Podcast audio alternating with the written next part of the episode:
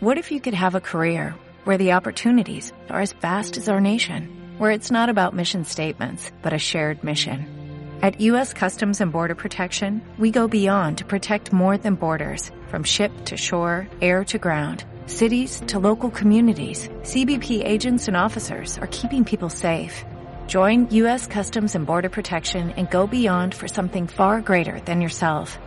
Learn more at cbp.gov/careers. Hola a todos, hoy hablaremos sobre cinco evoluciones históricas de la industria musical. En este vídeo hablaremos sobre cinco fases evolutivas que tuvo la industria musical en su historia. Además, daremos un plus extra al final del vídeo.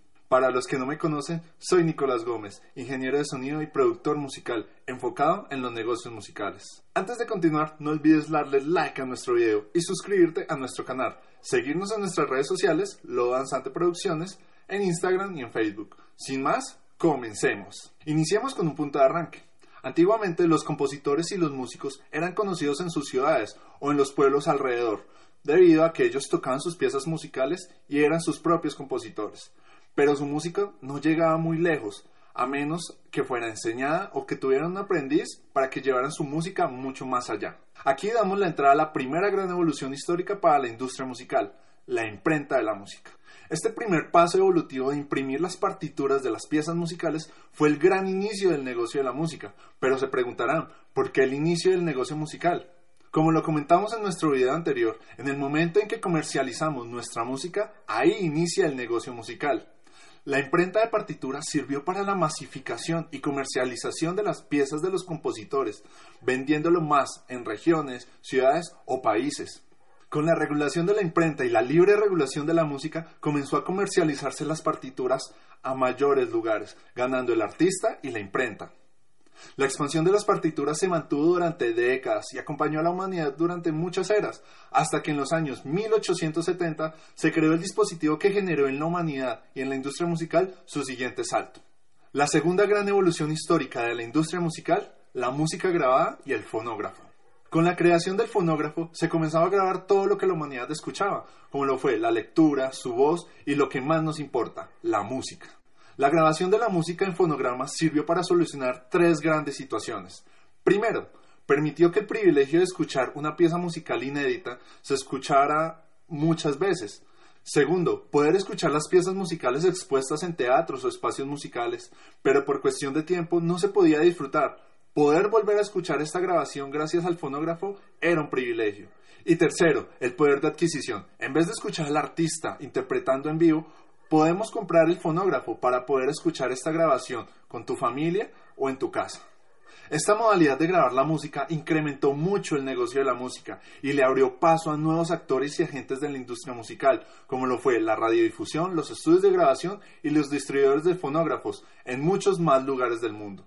E igualmente, con esto comenzó el auge de las discográficas, reemplazando de a poco las partituras y dando la entrada a los fonógrafos.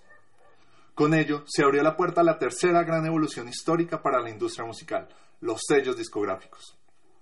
Con la industria discográfica se inició la creación de muchos sellos discográficos, los cuales dio el inicio a la época dorada del sello discográfico. Con ello, llevó a la creación de muchos estudios de grabación y una fuerza publicitaria mucho más grande. En este auge, la evolución del fonógrafo al disco del vinilo impulsó mucho más la comercialización de la música de una forma más agresiva y una entrada tecnológica a mucha más gente. Con ello también ayudó a la entrada de lo que es la televisión. La radio y la televisión ayudaron a dar mucho más visualización, se siguieron creando más puestos en la industria musical, lo cual llevó a que los sellos discográficos comenzaban a organizarse mucho más alrededor del negocio de la música y creando así monopolios musicales, debido a esto que se creaban y se cerraban muchas discográficas.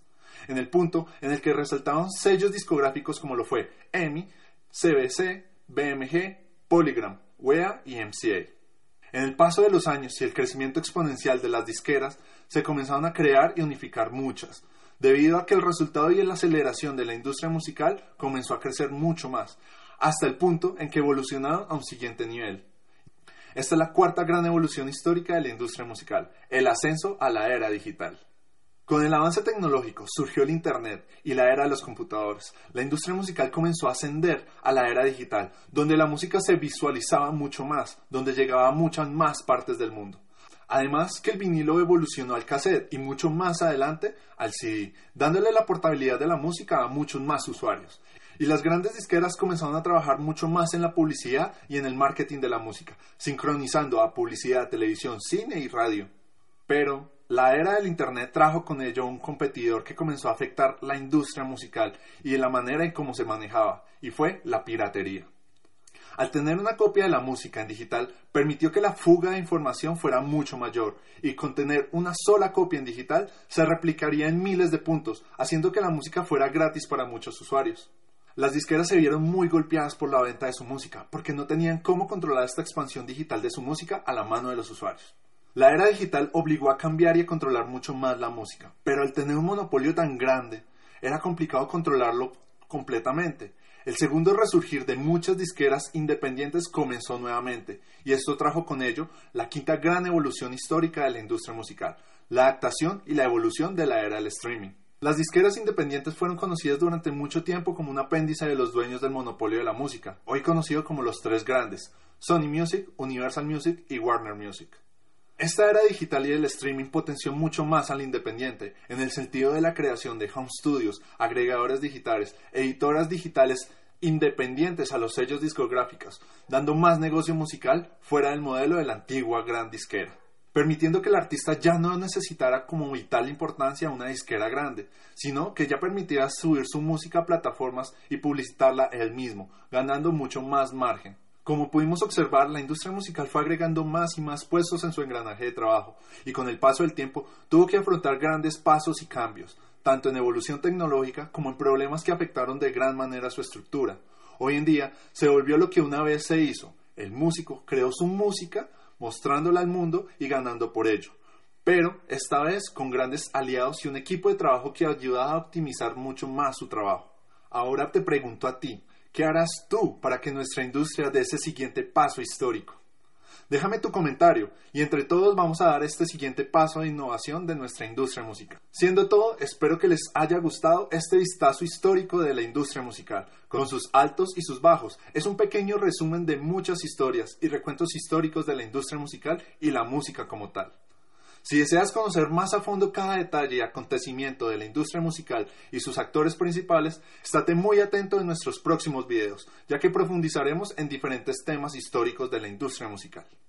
No olvides dejar tu comentario, darle like y suscribirte a nuestro canal. Visita nuestro último video, el cual dejaremos en las tarjetas y en el primer comentario. Seguimos adelante con este proyecto llamado Lobo Danzante. Esperamos que seas parte de nuestra comunidad y de esta gran industria. Síguenos en nuestras redes sociales y nos vemos en el próximo video. Hasta luego.